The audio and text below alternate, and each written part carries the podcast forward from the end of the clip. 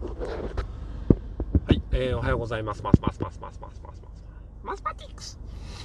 サミニーアンです。えー、この配信はライブ配信のまとめをしている枠になりまして、えー、今朝のライブ配信ではあ9月の課題図書、えー、それからあ二太郎の話、うちの息子の話と手帳のお話をしてまいりましたというところで、えー、そのまとめなんですけども、今月の課題図書がございます。それはあの自分の中で、えー、先月読み切れなかったなっていう本を今月読んでいこうという、えー、ことなんですけども、1冊目、えー、カモメのジョナサン、リチャード・バック著、五木ひろゆきさん役ということで、えー、カモメのジョナサンは多分、あの昔も課題図書とかとして使われてたんだろうなって思うんですけど、やっぱね大人になってから読むとまたあの捉え方がいろいろ変わるんじゃないかなと思うんですよね。うん、なんでしょうあの1羽のカモメが、えー、群れから1回追放されるみたいな話がありますけど、うん、まあそれはやっぱ人間世界を、えー、カモメになぞらえて表現してるのかなっていうふうには思いましたね。で前半を読み読んだので、えー、後半を9月では読んでいきたいと思います。ますますますそれから、えー、石黒健吾さん二択思考ですね。うん、二択思考の本これはあの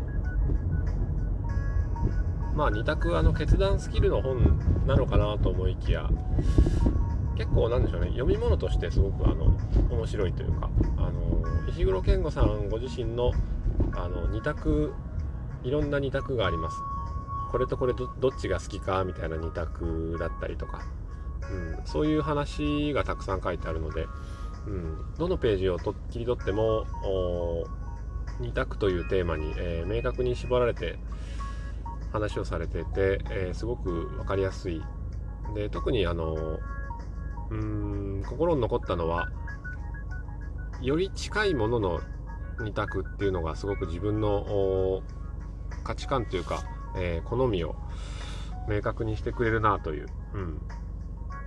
お話でございました。だから例えばあのー、カレーとラーメンどっちが好きだっていうんじゃなくってラーメンでもうん豚骨ラーメンがいいなと思ったら豚骨ラーメンだったらじゃあどのお店の豚骨ラーメンが、えー、いいのかなっていう話ぐらい突き詰めて考えるとすごく細かいところで、えー決断ができるというか自分の中にそういった基準ができてくるっていう。この話があのこの本の中ではすごく、えー、僕は核になってるとこだなと思うんですけども、うん、だから決められない人はあの細かな違いを気にしてないっていうことで、うん、細かい違いを見ていくと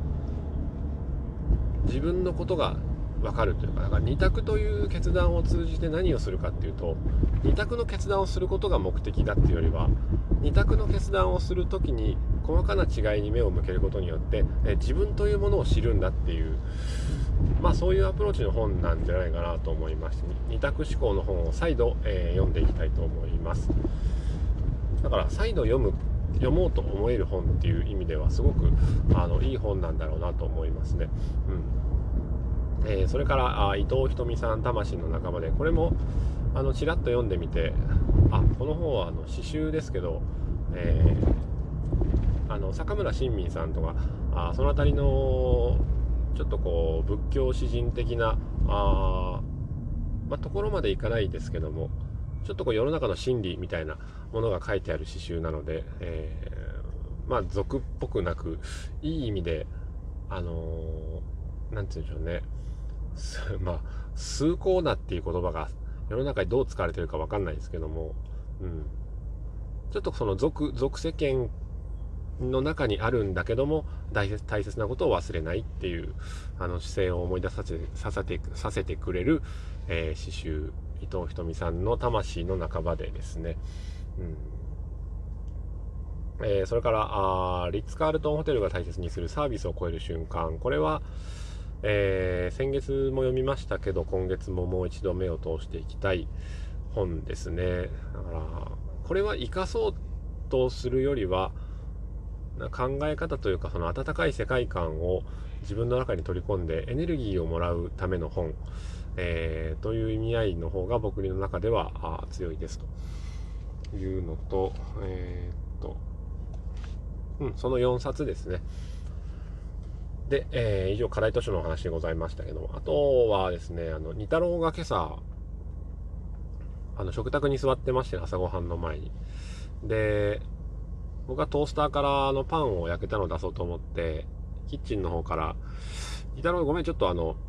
自分の皿取ってくれ」って言って、えー、二太郎の使うパンのお皿を取ってくれって言ったんですよね、えー、そしたら二太郎パッとこうキッチンカウンターの方に椅子に登ってこう立ち上がってきて自分の皿とお姉ちゃんの皿まあ1位目二太郎の1位目の皿を並べてポンと置いてくれたんですよ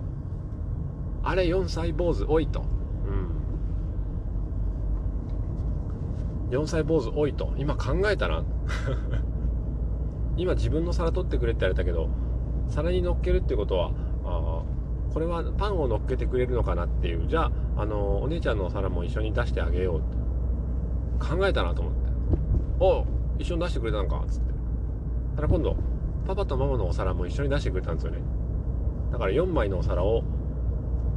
僕はあの1枚しか求めてないのに、うん、僕は1枚しかあ皿をくれって言ってないのに彼は4枚のお皿をキッチンカウンターに並べたんです。これは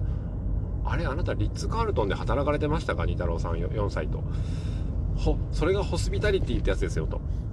思いましてね。発揮したなと思って。やるなと思いましてね。いや子供も考えてる瞬間があるんだなと思って、うん、見くびっておりましたね。うん、ということで、えー、二太郎があホスピタリティを発揮した瞬間ということでしたけどね、えー、それから何ですか？手帳をね、あの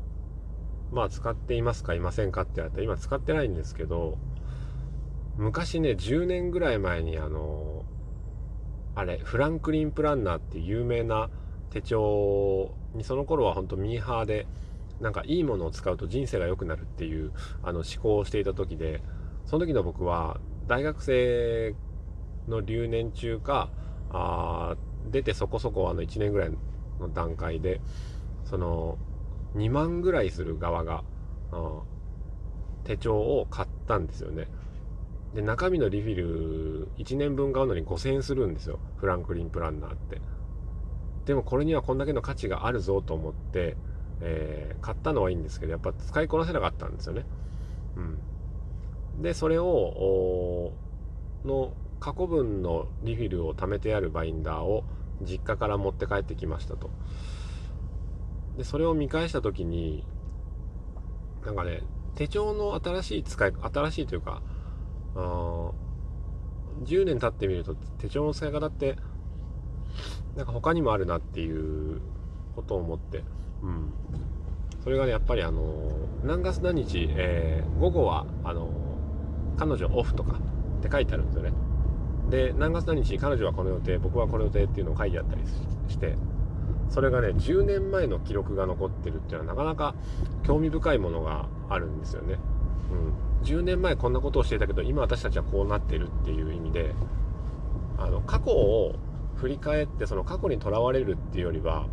過去の記録が残っているからこそ私たちは自分の変化に気づけるんだっていう話ですよ。うん、だからあの手帳をね大体あの予定管理とか進捗管理とか締め切り管理とかに使う